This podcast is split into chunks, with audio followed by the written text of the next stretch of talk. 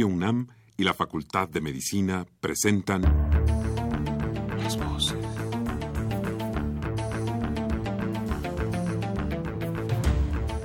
Voces. Las voces.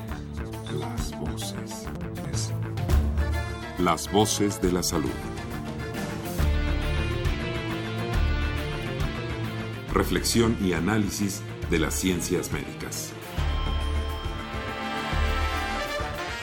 Acompáñenos.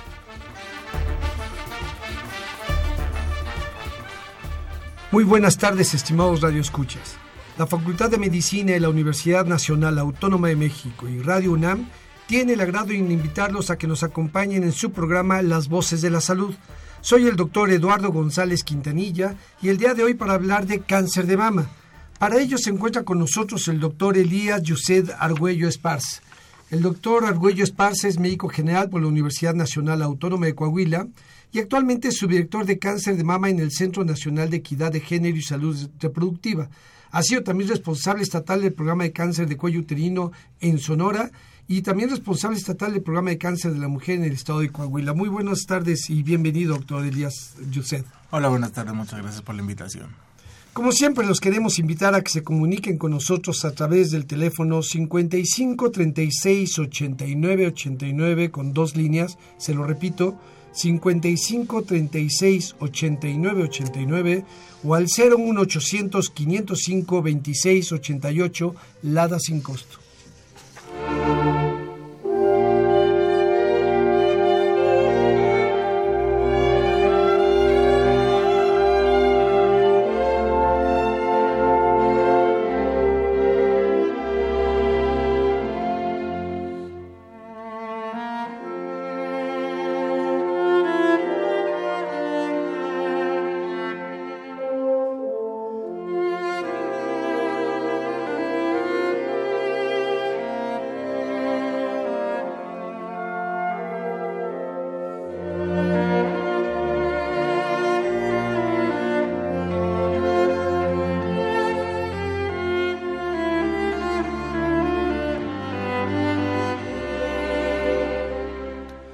Buenas tardes, queridos radioescuchas. Bienvenidos a su programa Las Voces de la Salud. Hoy, a propósito del Día Internacional del Cáncer de Mama, que fue el día de ayer, 19 de octubre del 2016, vamos a hablar precisamente de esto, del cáncer de mama. Para ello tenemos con nosotros al doctor Elías Yused Argüello Esparza.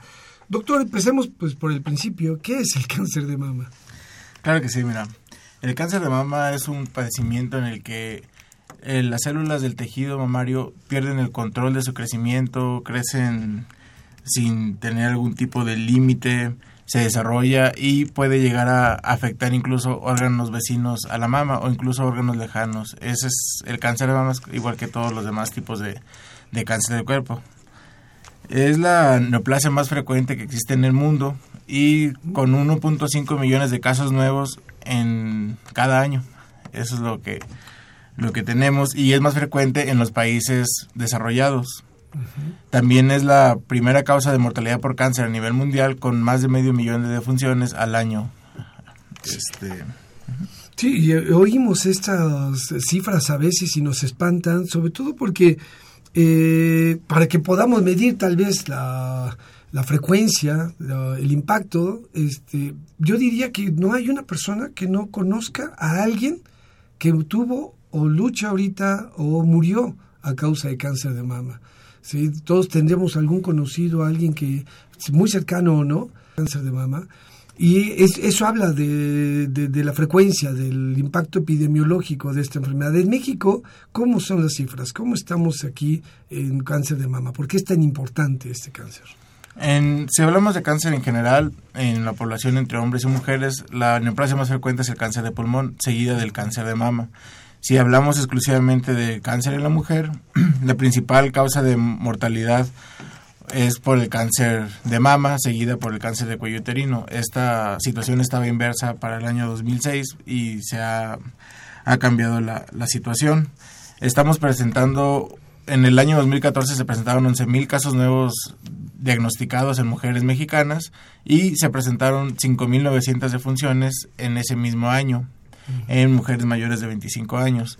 La incidencia se presenta en 22 casos nuevos por cada 100.000 mujeres mayores de 10 años y la mortalidad la encontramos en 17 defunciones por cada 100.000 mujeres mayores de 25 años.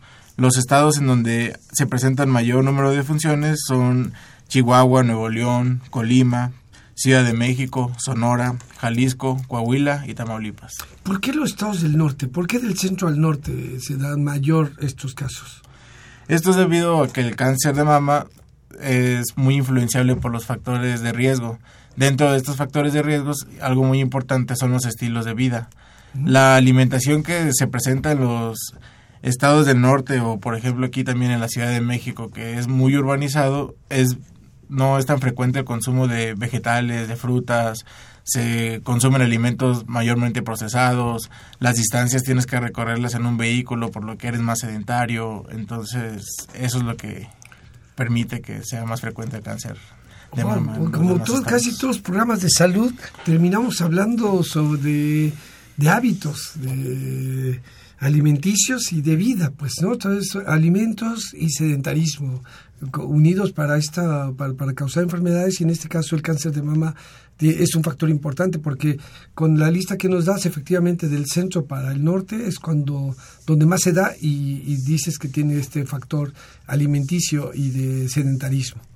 Así es, de hecho hay más tipos de factores de riesgo para desarrollar el cáncer de mama. Algunos son los biológicos que no se pueden cambiar, como el hecho de ser mujer, el hecho de tener mayor edad, el hecho de tener familiares muy cercanos que hayan tenido esta enfermedad, el tener su vida menstrual prolongada, que hayan tenido la, su primera menstruación a una edad muy corta y su menopausia a una edad ya tardía, que sean más de 40 años, el, la composición propia de su tejido mamario que sea muy denso, y ser portadores de unos oncogenes que se llaman BRCA1 y BRCA2. Esos estos factores de riesgo no los podemos quitar.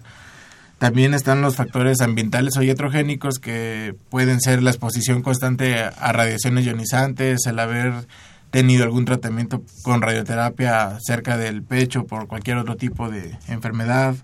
También están los factores de riesgo relacionados con la salud reproductiva, que es el no dar lactancia materna, el tener su primer embarazo mayor a los 30 años de edad, el no haberse embarazado, el haber recibido terapia hormonal en la peri o posmenopausia. Esos son factores de riesgo que no podemos modificar. Sin embargo, como le comentaba, los factores de riesgo de estilos de vida sí son lo que podemos mejorar. El hecho de tener activación física, disminuir el consumo de alcohol, erradicar el tabaquismo, mejorar la dieta, que no sea una dieta rica en grasas y principalmente el hacer ejercicio constantemente. Eso nos favorecería a reducir el riesgo de presentar cáncer de mama.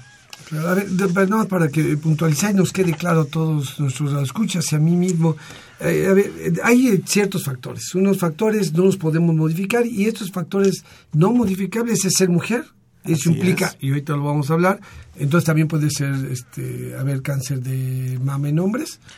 Efectivamente, el cáncer de mama también se puede presentar en los hombres, ya que tanto hombres como mujeres tenemos tejido mamario.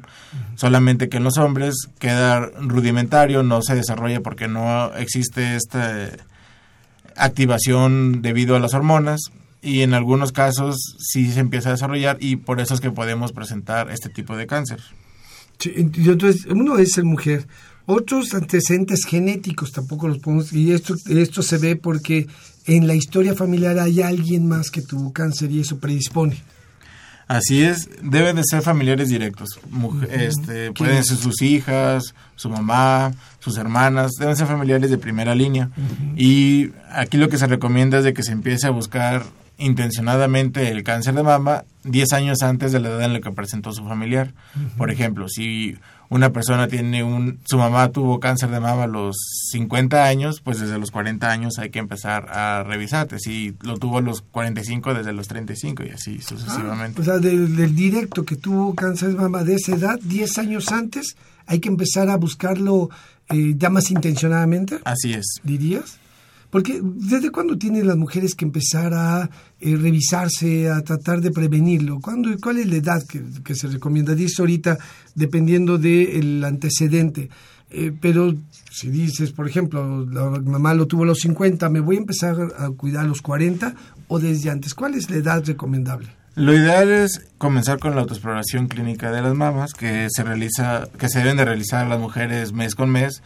Se esta se realiza siete días posteriores al inicio de su ciclo menstrual y esta inicia a los 20 años de edad. Esto nos va a permitir crear conciencia en las mujeres sobre la salud de sus mamas. Si se llega a detectar alguna normalidad, se va a detectar una normalidad mayor a 2 centímetros, que no es lo ideal. Tampoco es tan frecuente el cáncer en las mujeres jóvenes, pero sí existe cáncer en mujeres jóvenes, cabe, cabe mencionar. Lo que es importante es crear esta conciencia de la salud de sus mamas. Cada año, a partir de los 25 años de edad, hay que acudir a un centro de salud donde personal que esté capacitado en realizar exploraciones clínicas de la mama realiza una exploración clínica a las mujeres buscando intencionadamente alguna lesión, alguna, algún signo sugestivo de cáncer de mama. A partir de los 25 años. A partir de los 25 años. Entonces... Una vez al año. Una vez al año. Sí. Y por personal que esté capacitado en, en realizar esta técnica. Eso es muy, muy importante. También el otro tipo de metodología que tenemos para diagnosticar el cáncer de mama y el más usado es la mastografía.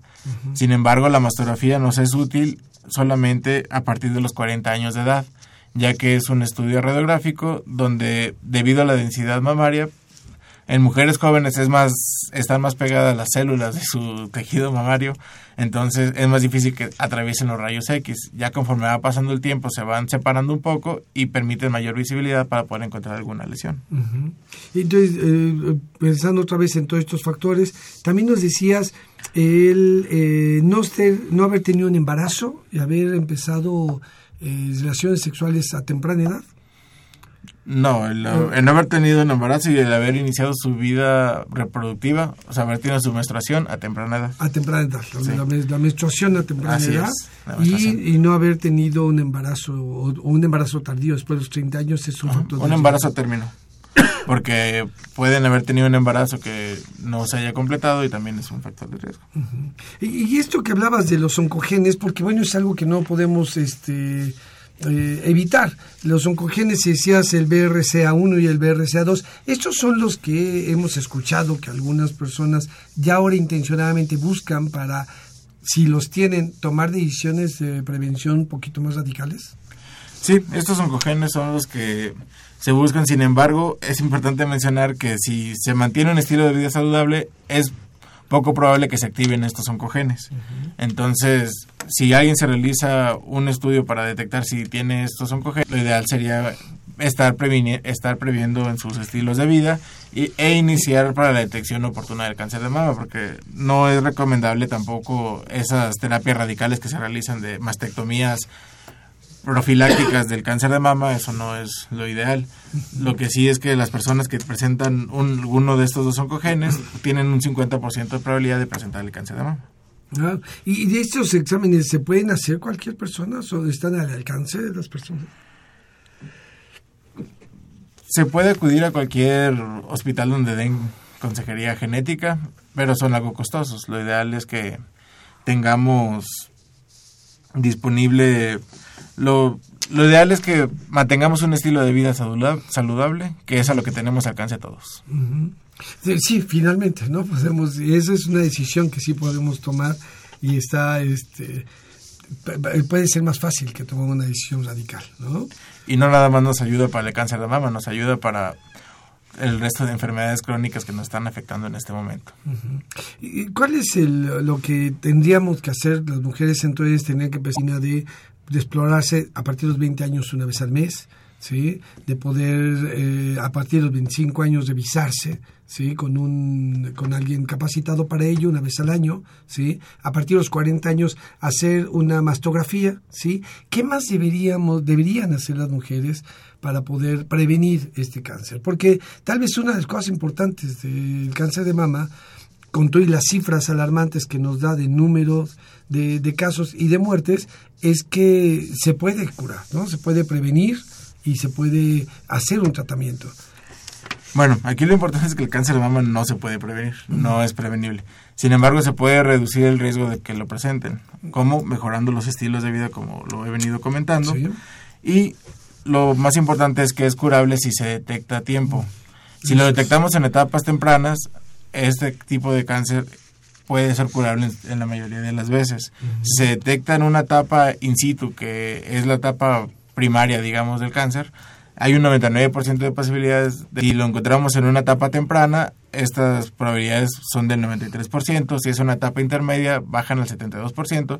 Pero si lo encontramos en una etapa tardía, estas disminuyen hasta un 22% de probabilidades de sobrevida a 5 años.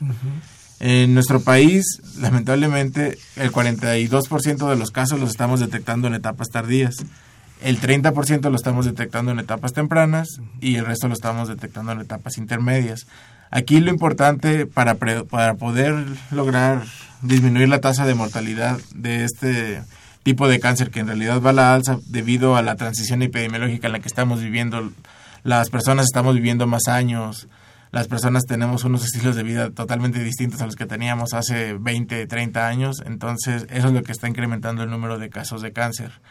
Aquí lo que tenemos que hacer es mejorar nuestra educación en salud, estar al pendiente de que existen ciertas enfermedades que yo puedo presentar y si existe alguna manera de poder detectarla oportunamente y me dé una esperanza para poder combatir esta enfermedad, debo de realizarlo. Debo de quitarme muchos mitos que tengo en la mente de que si no me dicen que tengo cáncer no lo voy a tener porque puedo tener el cáncer, pero simplemente nadie me lo ha dicho porque no lo he buscado. Entonces, aquí lo importante es eso, es buscarlo. Educarnos en salud y estar al pendiente de que esta enfermedad existe y que esta enfermedad nos puede llegar a afectar. A ver, entonces, eh, detectarlo a tiempo es fundamental para poder tener un mejor pronóstico. Y este pronóstico nos dice es del, del 93% de sobrevivencia a 5 años. Sí. ¿Qué significa esto de sobrevivencia a 5 años? Significa que una vez que se inicia el tratamiento, se logra quitar la enfermedad y durante 5 años la persona sigue viva sin remisión, sin ningún otro tipo de problema la eh, porque a cinco años bueno es la medida estándar que se utiliza para la sobrevida de todos los tipos de cáncer. Sí y después de esos cinco años dirían nuestros radioescuchas.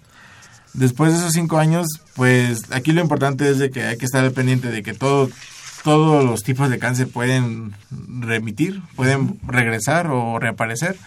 Entonces hay que estar frecuentemente estando revisándome y si vuelve a aparecer, volver a detectarlo en etapa oportuna para poder er, quitarlo. Quitarlo. Al final de cuentas, entonces implica un cuidado ahora eh, este, crónico, un cuidado permanente. Así es.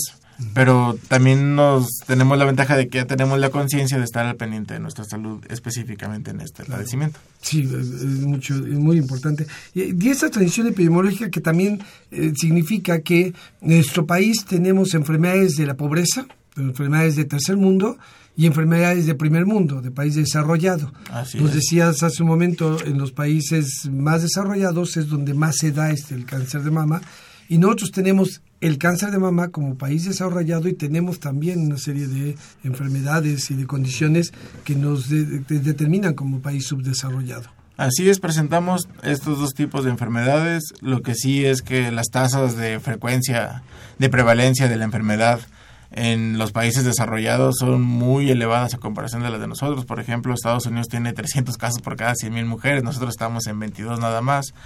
Este, y en general es en los países desarrollados como Estados Unidos y los países europeos. También en, América Latina hay dos países que tienen tasas muy elevadas, arriba del 70 por, 70 por cada 100.000 mujeres, que son Argentina y Uruguay.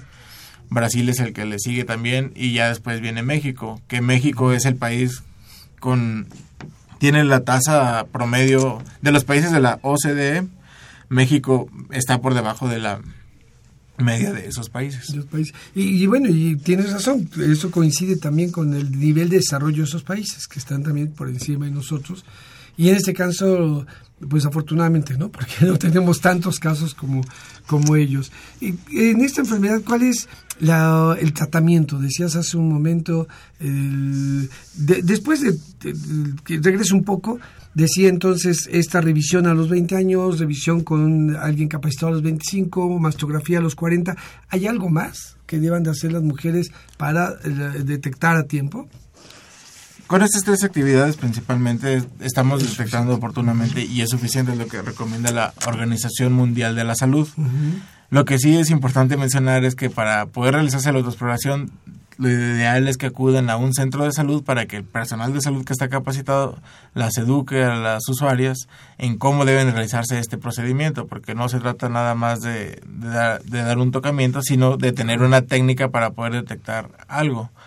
Es, y no nada más son los es detectar una bolita, también puedo detectar algún cambio en la piel, que esté inflamada, que esté enrojecida, que tenga los poros abiertos, que el pezón se esté retrayendo, que tenga alguna secreción a través del, del pezón que no sea necesariamente leche. Entonces, eso es lo que nos es lo que se educa en los centros de salud, de todo el Sistema Nacional de Salud, de Secretaría de Salud, IMSS e ISTE. Y, ahorita dijiste bien, este, bolitas. ¿Qué es lo que debe de buscar una mujer? ¿En dónde y de qué manera debe de buscar? Cuando se autoexplora o cuando lo va a hacer alguien capacitado, ¿qué es lo que debe encontrar? ¿Cuáles son los síntomas o los signos sí que, eh, que presenta el cáncer de mama y que debemos de estar pendientes? Aquí lo importante es de que no presenta síntomas. El cáncer de mama no presenta sintomatología en sus etapas tempranas. Empieza, el dolor presenta ya es una, en una etapa tardía. Entonces, eso es el problema que se presenta con el cáncer de mama, por el que a veces la mujer ya llega en etapa tardía porque no tenía ninguna molestia. Lo que sí podemos detectar son signos, que puede ser la aparición de alguna bolita que antes no tenía. estas bolitas suelen ser duras y no móviles. Este, también se puede presentar cambios como le comentaba en la piel, enrojecimiento de la piel, inflamación de la piel, solamente de alguna zona de la mama que haya que no haya simetría entre las mamas, que una sea de mayor tamaño o de mayor volumen que otra, que el pezón esté retraído solamente de una, de una mama o incluso puede ser de las dos, que haya esta secreción que puede ser suero, puede ser sangre incluso a través del pezón, que no es normal. Este, esos son los signos más frecuentes del cáncer de mama. Lo que sí es importante mencionar es que de cada 10 tumoraciones que se detectan las propias mujeres o el personal de salud al momento de hacer una exploración clínica, solamente dos son malignas. Las otras ocho suelen ser patología benigna. Sin embargo, esto no lo sabremos si no se realiza una confirmación del diagnóstico. Entonces, ante la sospecha que yo, que yo sienta que tengo una bolita dentro de mis mamas, lo que debo hacer es acudir a un centro de salud para que me dirijan con el personal especializado para poder comprobar y dar un diagnóstico a esa normalidad que tengo, que estoy presentando. Entonces, quiere decir que una bolita no necesariamente significa cáncer. ¿sí? Estas tumoraciones o bolitas eh, pueden ser benignas en 8 de 10 casos, pero lo importante es descartar que sea maligna yendo con, las, eh, con la gente capacitada para ello. Exactamente, ese es el procedimiento a seguir. Muy bien. Y una vez que ocurre eso, se, lleva, se llega con el, con el médico para poder detectar y se determina que sí es cáncer. ¿Qué es lo que ocurre? ¿Cuál es el camino que siguen estas mujeres? Bueno, nosotros en Secretaría de Salud estamos implementando un programa que se llama acompañamiento emocional. Este programa lo dirigen personal de psicología que está certificado en esta estrategia. ¿En qué consiste? Consiste en acompañar emocionalmente a la mujer que acaba de recibir un diagnóstico, bueno, a la mujer o al hombre que acaba de recibir un diagnóstico en el que tiene cáncer de mama, donde se le permite expresar sus emociones, donde se le educa en la enfermedad para que pueda tomar mejores decisiones al momento de acudir a su tratamiento, que cuando el equipo que la va a tratar, que se conforma del médico radiólogo, del médico oncólogo, del cirujano oncólogo, de los demás componentes que sean necesarios, al momento de que le presenten un plan a la señora, la señora esté informada y esté empoderada en su salud, que conozca en qué consiste una radioterapia, qué es una quimioterapia, qué es una hormonoterapia, cuáles son los diferentes tipos de, tratamiento que, que se están otorgando, que están disponibles en este momento para, para la enfermedad. Y es, eh, es un acompañamiento que se realiza y también se acompaña a la familia, no nada más esa su área, muy importante la familia en, en, la sociedad mexicana, la mujer es el pilar de la familia, entonces es también una de las acciones que estamos realizando. Una vez que ya se, bueno, obviamente este procedimiento es inmediato al momento que se le da el diagnóstico y se hace la referencia a un centro oncológico para que se inicie el tratamiento. Cabe mencionar que desde el año 2006, con la aparición del Fondo de Protección contra Gastos Catastróficos del Seguro Popular, aquellas mujeres que no tienen derecho a biencia al IMSS o al ISTE o alguna otra institución como puede ser SEDEN o CEMAR, se pueden afiliar al Seguro Popular y el costo del tratamiento de la enfermedad es cubierto por, por ellos. ¿sí? Eso es, es una gran ventaja que tenemos ahora de que todas las mujeres pueden, con el simple hecho de ser mexicanas, pueden tener el acceso al que genera mucho gasto, por eso se llama gasto catastrófico, porque puede destruir la economía de una familia. Claro. Y lo único que tienen que hacer es acercarse a un centro de salud y la trabajadora social de ese centro de salud les va a ayudar a afiliarse al Seguro Popular. Y de, y de, verdad que esto que dices es importante porque todos los cánceres son importantes, por el cáncer de mama por todo este impacto y porque finalmente es de la mujer y tienes razón, esta imagen esta realidad de nuestra cultura, de nuestras familias, de nuestra sociedad, eh, tocas una, se toca una parte importante a las familias y trastoca no, no solamente a la mujer, sino a toda la familia, se cambia toda la dinámica en cuanto entra una noticia de estos, porque ahora hay que luchar contra eso, hay que acompañar a la mujer en, en esto y se requiere de, un, de una gran participación porque finalmente se afecta el, a los hijos, a la mi propia dinámica y a la pareja. Y, y, esta noticia que nos das de que hay un acompañamiento previo y durante todo el proceso en esto psicoemocional me parece fundamental. ¿Qué resultados han tenido con este, con este, con este tratamiento, con este acompañamiento. Claro, lo que hemos logrado es tener mayor apego al tratamiento. Cada vez se disminuyó en un 40% el abandono al tratamiento. Claro. La mujer se sabe toma mejores decisiones en salud porque está informada. Eso es lo más importante. Yo creo que que en salud lo que más nos ayuda a nosotros cuando somos pacientes pues es estar informados de nuestra enfermedad y formar parte de la toma de decisiones para nuestro manejo porque no solamente es cuestión del médico, sino también es cuestión de nosotros y tomar la corresponsabilidad de que si un tratamiento exige de ciertas eh, acciones que yo debo implementar, debo de cumplirlas para que tenga mayor impacto el tratamiento y pueda tener el resultado esperado. Uh -huh. Entonces, uno de los, algo de lo que se presentó, pues es que el abandono al tratamiento ha disminuido considerablemente gracias a este acompañamiento emocional. Porque se abandonaba este tratamiento con todo y lo importante que es, había abandono del tratamiento y a qué se debía antes el abandono. Se debía a muchos mitos que existen y a, a esta cuestión en que una persona inicia un tratamiento contra un cáncer, le pueden dar quimioterapia sistémica que genera mucha mucho malestar. Entonces, al momento de que no se, de, se sentía la persona desesperada, se sentía la persona que no era... Mm, que le impactaba en su salud, Así es que tratamiento, en su calidad de vida, sí. el hecho de estar sufriendo por recibir tratamiento para una enfermedad, entonces ya no querían regresar a, a esto. Pero ahora con este servicio, como acuden también durante su tratamiento, pues les permite expresarse, les permite hacer su sentir, les permite conocer a otras mujeres que están pasando por lo mismo. Es un grupo. Es un grupo. Uh -huh. Puede ser individual o puede ser en grupo, puede ser en familia. Entre ellas mismas se den tips para cómo claro. sobrellevar algunas molestias y es, es muy bonito este, este parte de acompañamiento emocional. No solamente bonito, me parece fundamental porque precisamente es... Eh, escuchando a otros eh, guerreros, guerreras, con otros supervivientes, eh, podemos aprender de nuestra enfermedad y de nosotros mismos para poder sobrevivirla y afrontarla. ¿Cuáles son los tratamientos? Hace dato he empezado a hablar sobre los diferentes tratamientos, ya mencionó algunos. ¿Cuáles son los, los diferentes tipos de tratamientos que tenemos hoy al alcance para eh, tratar el cáncer de mama? Sí, claro, tenemos la cirugía, uh -huh. que es la... Es la número uno, siempre se hace, ese es algo este, sine qua non en el tratamiento. la cirugía siempre se realiza porque siempre se tiene que extirpar el tumor. La cuestión aquí es que no siempre es una mastectomía radical, sino puede ser una mastectomía parcial solamente. Este, también está la radioterapia, está la quimioterapia, está la hormonoterapia y está el tratamiento con medicamentos biológicos. Este, la cirugía y la radioterapia son tratamientos dirigidos hacia la zona específica donde está la afección.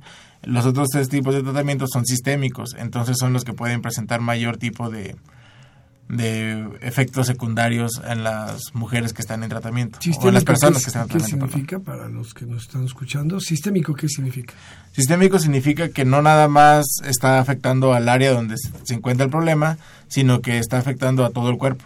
O sea, al momento de que te inyectan una sustancia como una quimioterapia, ataca células, pero no nada más del tejido mamario, sino ataca células de cualquier lado, de cualquier lado donde llegue la sangre. Entonces, ya se imaginarán, pues es todo el cuerpo en realidad y es por eso que se presentan muchos efectos secundarios. Entonces, los dos primeros son muy locales, son exactamente en el lugar de donde está el cáncer y los demás son este, inyectados o tomados y por eso puede afectar al resto del organismo. Algo también importante es que ya se, se incluyó en el Seguro Popular la detección de los marcadores tumorales del cáncer de mama. Eso es muy, muy importante porque a nivel internacional ese es el protocolo. Se diagnostica el cáncer de mama, se realizan los marcadores tumorales y en base al resultado es como la terapia que se va a implementar. Entonces ahora tenemos mayor información para poder tomar mejores decisiones en el tratamiento de las mujeres. Y eso es algo que consideramos un gran paso y que vamos avanzando hacia lo nuevo. Ahorita nos explica qué son los marcadores tumorales. Vamos a un pequeño receso y regresamos, estimados radioescuchas.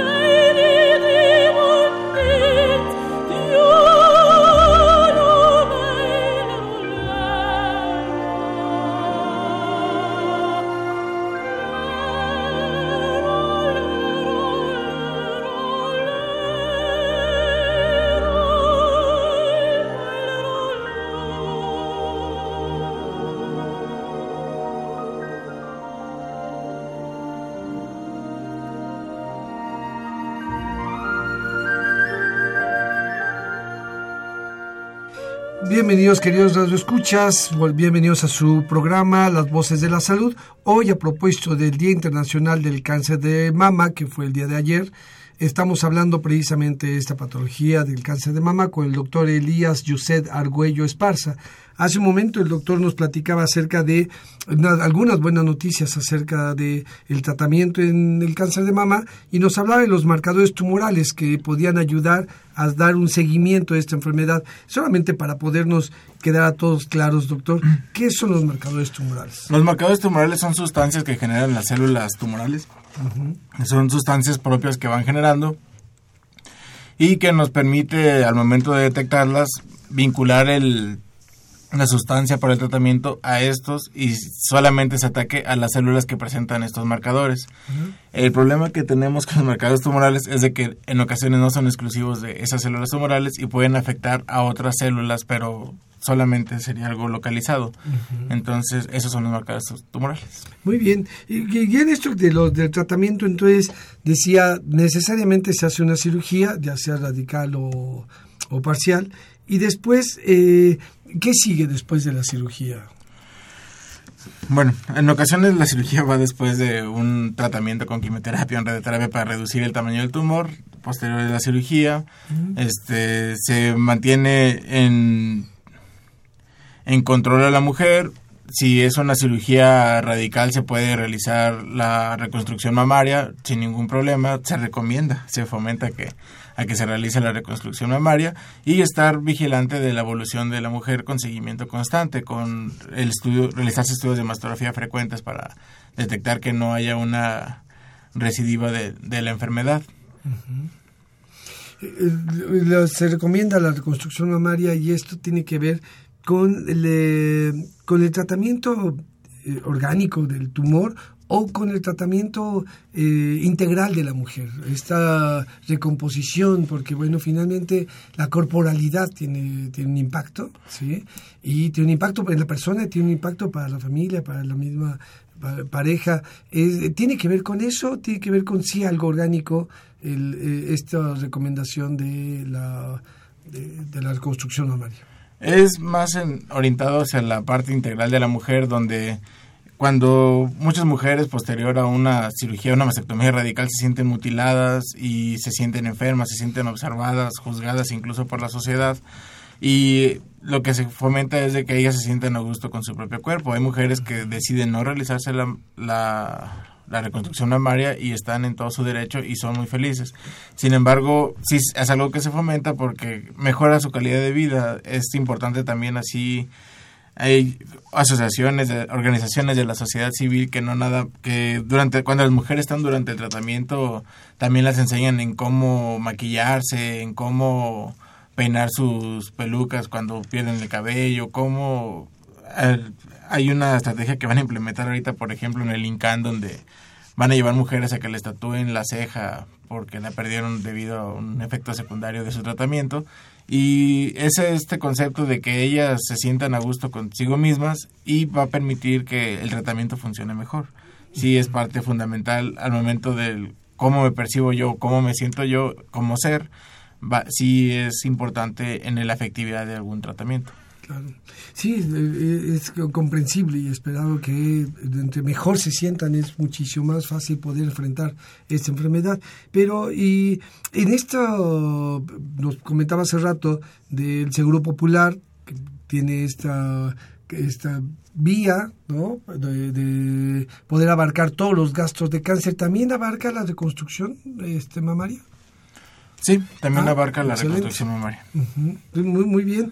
Eh, vamos a, aprovechar dar una, una información, eh, un aviso, y de ahí pues, quiero colgar una pregunta que quiero hacerle. En el marco de la campaña permanente de promoción de la salud, prevención de infecciones de transmisión sexual y cáncer cervicuterino desde la perspectiva de género, se llevará a cabo la tercera Feria de Género y Salud en conjunto con la Escuela Nacional de Trabajo Social y la Facultad de Medicina de la UNAM. Dicho evento tendrá lugar el 9 y 11 de noviembre del año en curso, en un horario de 10 a 16.30 horas. La feria se integra por exposición de carteles, stand, talleres, pláticas, periódico mural, ciclo de conferencias. Para mayor información, consulta la página de la Facultad de Medicina en el Departamento de Salud Pública. La página de la facultad es www.facmed.unam.mx. Y es la pregunta que le quería hacer en esto. Todos conocemos el lazo rosa, ¿sí? de, los, de la campaña del Día Internacional del Cáncer de Mama. El cáncer cervicuterino es un cáncer que también eh, eh, eh, es, es, importante, decía usted está en segundo lugar, hasta hace unos años sea primer lugar y ahí va con eso. Y no vemos una campaña tan grande, tan fuerte, tan publicitada como la de eh, el cáncer de mama. tiene que ver con esto que hablábamos de la corporalidad de las mujeres, tiene que ver con una cultura, ¿Qué es lo que hace que tantas transnacionales, tantos eh, promociones, este, vemos estadios rosas, ¿no? Nuestro estadio olímpico ahorita con banderas rosas. Y me decía hace un rato, el, el, logo del cáncer cervicuterino es verde con una cintilla blanca y pocos lo reconoceríamos.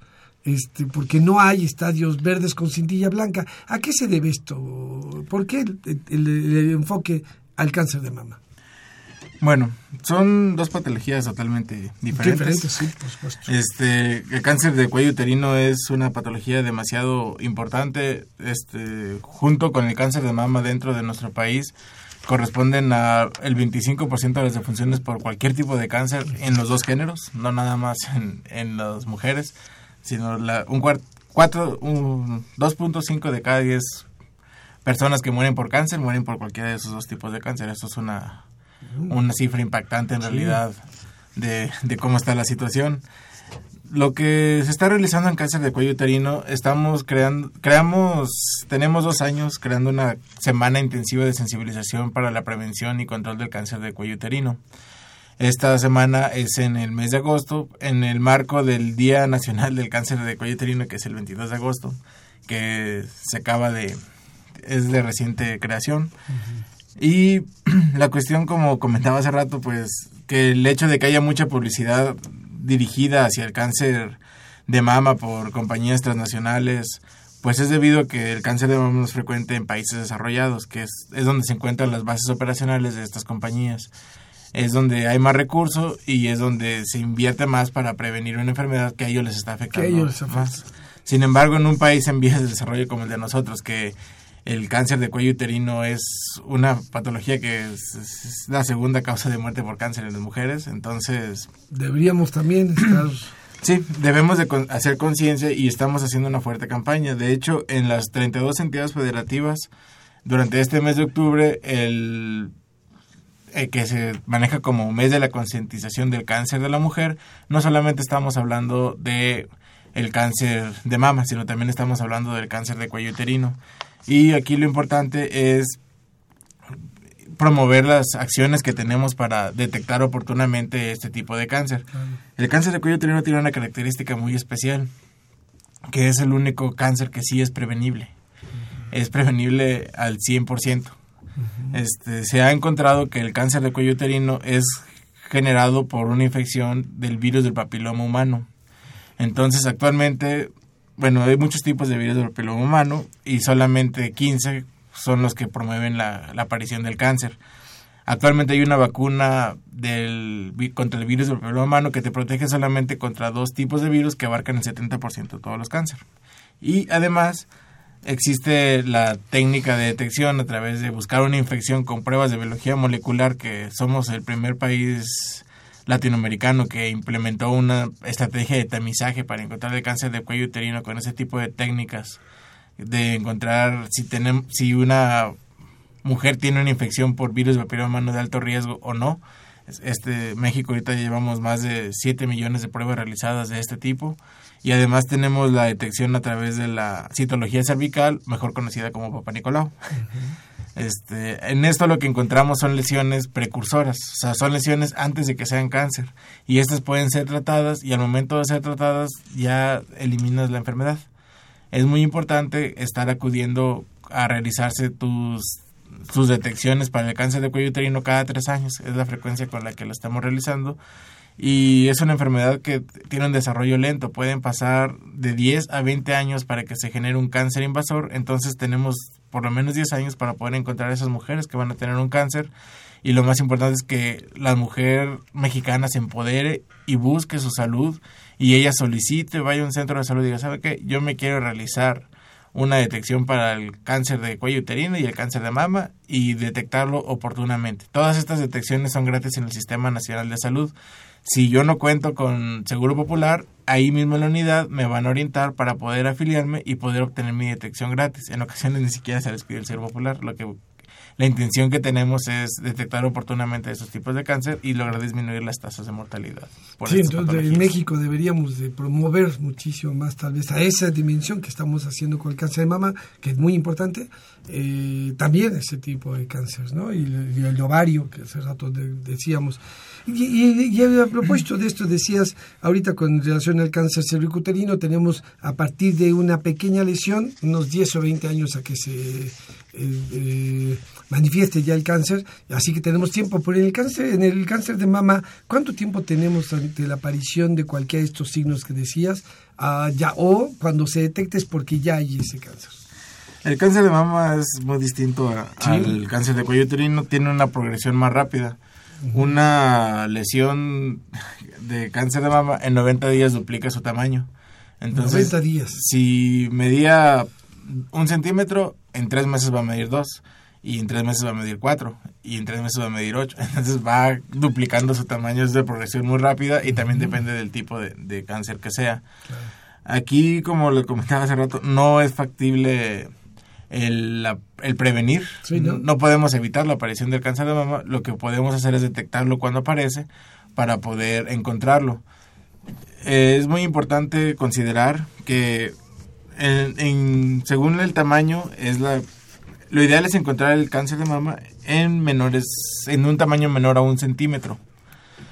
Con la autoexploración clínica yo como mujer voy a encontrar una lesión cuando mide más de dos centímetros si yo acudo a mi centro de salud donde está el personal capacitado, voy a encontrar esa lesión de un centímetro, que está en el límite. Pero si yo acudo a realizar mi mastografía posterior a los 40 años de edad, cada dos años, ahí puedo encontrar la lesión a partir de 0.2 milímetros. Entonces, nuestra mejor opción para detectar oportunamente el cáncer de mama es que todas nuestras mujeres mexicanas mayores de 40 años acudan cada dos años a realizarse una mastografía, que también son gratis en todo el Sistema Nacional de Salud. Muy bien, vamos a leer algunas, este, eh, algunos eh, mensajes, algunas preguntas de nuestros radioescuchas. El señor Elías Samra nos pregunta, tengo entendido que un gen participa en el ciclo de reproducción celular y los BCRA y BCRA2, el 1 y el 2, son genes que producen enzimas que responden al DNA cuando se copia mal. Una falla en estos genes deja pasar mutaciones que activan algún oncogen. Ellos en sí no son oncogenos, su papel es evitar que se acumulen mutaciones. Actualmente se cree, cuando acumulan seis o más mutaciones es cuando se produce el cáncer. ¿Estoy en lo correcto o me puede decir, qué me puede decir el doctor?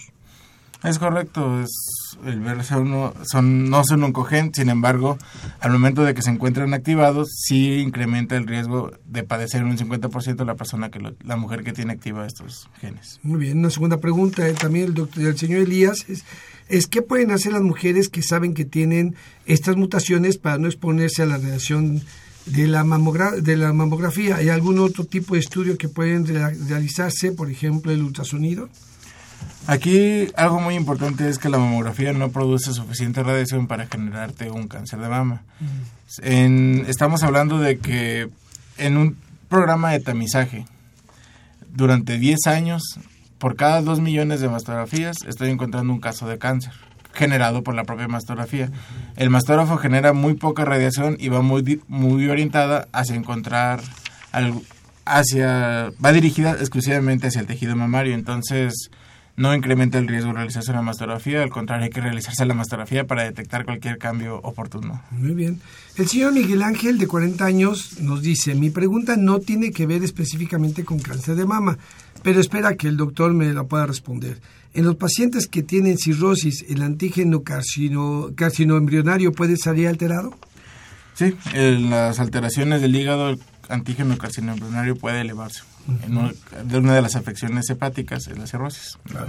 Y, regresando al, al cáncer de mama, el cáncer de mama también está lleno de mitos en muchos sentidos, desde si los desodorantes eh, participan en su, eh, en su génesis, el tipo de sostén, ciertos cosméticos, eh, hasta de alimentos. ¿Qué nos puede decir acerca de estos mitos que, rodean el cáncer de mama?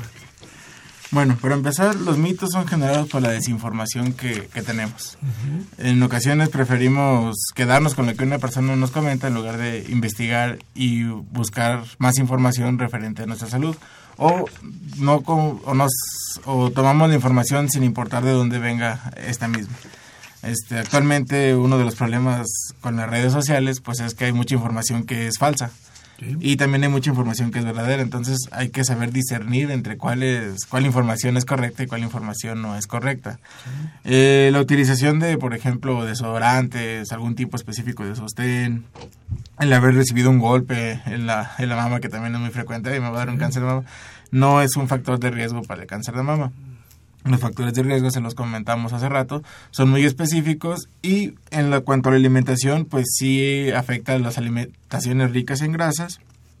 El sedentarismo es un factor de riesgo, el tabaquismo y el consumo de alcohol eh, constante y elevado también es un factor de riesgo. No significa que no, oye, nunca me voy a poder tomar una copa de vino. Sí, sí, te puedes tomar una copa de vino, pero todo con moderación como, como es en esta vida. Entonces, esos son mitos que afectan hacia nuestras, a nuestra población. También estuvo circulando algún tiempo un mito de que si yo me hacía una mastografía me iba a dar cáncer de tiroides, lo cual está científicamente comprobado que no se produce suficiente radiación para poder afectar la tiroides y generarse una un cáncer de este tipo por realizarse la mastografía, ya que el equipo de mastografía que es, se llama mastógrafo es un equipo especial en el que la producción del de los rayos X va dirigida hacia el tejido mamario, entonces no hay ningún problema, en, no se genera ese tipo de, problemática que, se generó como mito hace algún tiempo.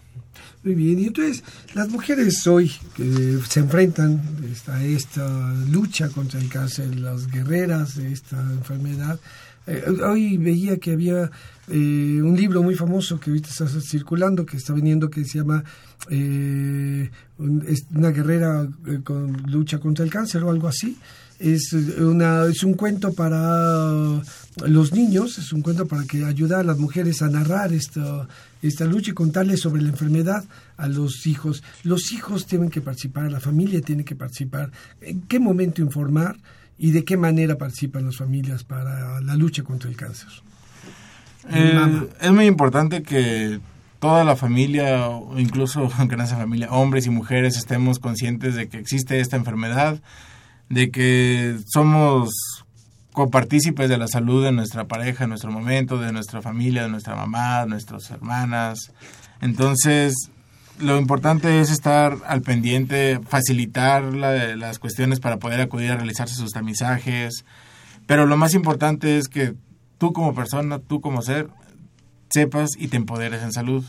A final de cuentas, la persona que puede presentar una enfermedad eres tú y eres la persona más responsable por tu salud. Entonces, aquí es muy importante que todos estemos conscientes de que existe esta enfermedad y transmitir el mensaje de que si yo hago realizo acciones para detectar oportunamente esta enfermedad, esta enfermedad la voy a poder curar porque es factible siempre y cuando la detecte a tiempo. Entonces es transmitir el conocimiento y transmitir las cosas verdaderas, no andar transmitiendo mitos que solamente perjudican la salud de otras personas eh, algún otro mito que creas que deba de ahorita desmitificarse, ahorita que tenemos la, a nuestro público, que tenemos la voz, que quisieras decirles alguna reflexión final acerca de estos mitos o acerca del cáncer de mama. Sí, algo muy importante es que al momento de que una mujer se realiza un estudio de mastografía y sale con alguna normalidad, no significa que tenga cáncer tampoco. Eso es muy, muy, muy importante, porque luego hay personas que debido a un resultado normal, sabes que ya tienes cáncer. Eso no es factible. La única manera de dar un diagnóstico certero de cáncer, la, única manera para dar un diagnóstico de cualquier tipo de cáncer es a través de un estudio histopatológico, de una toma de biopsia que interpreta un médico anatomopatólogo en un microscopio. Es la única manera en que se puede establecer ese diagnóstico, no con un estudio radiográfico, no con un ultrasonido, no con una resonancia magnética, no con una exploración clínica. Entonces, eso es muy, muy importante y hay que conocerlo porque luego hay muchas personas charlatanes en realidad que solamente meten miedo en la sociedad y no, no es lo correcto. También es importante comentar que el tener cáncer no es equivalente a muerte.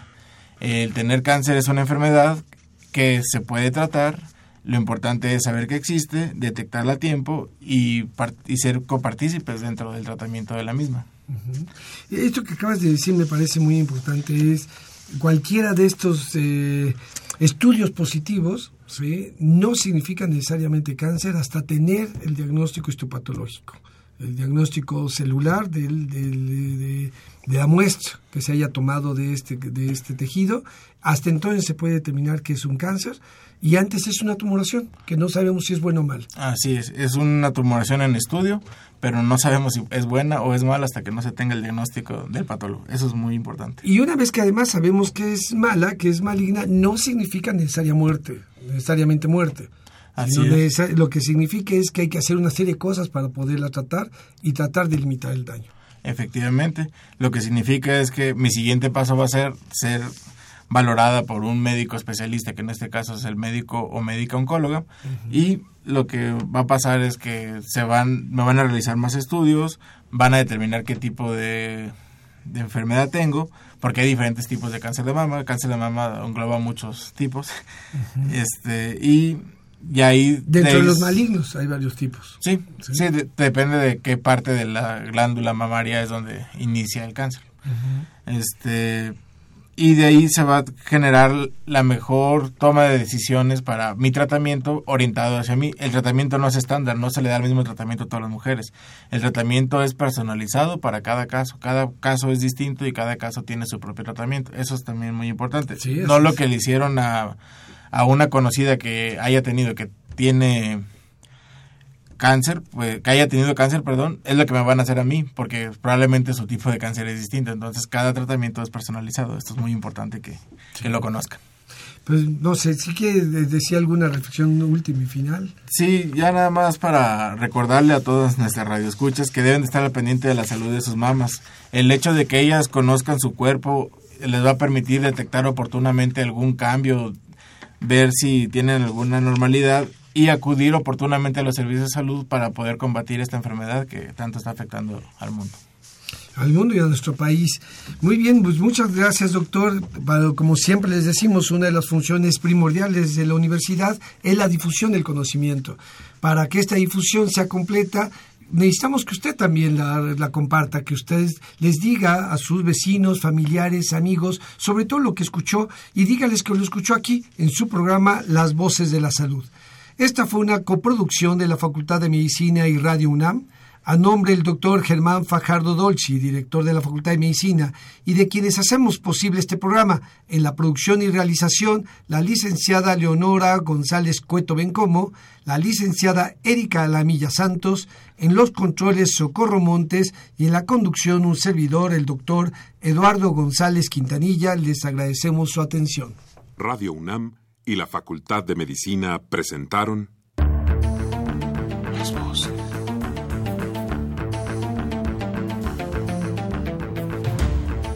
Voces. Las voces.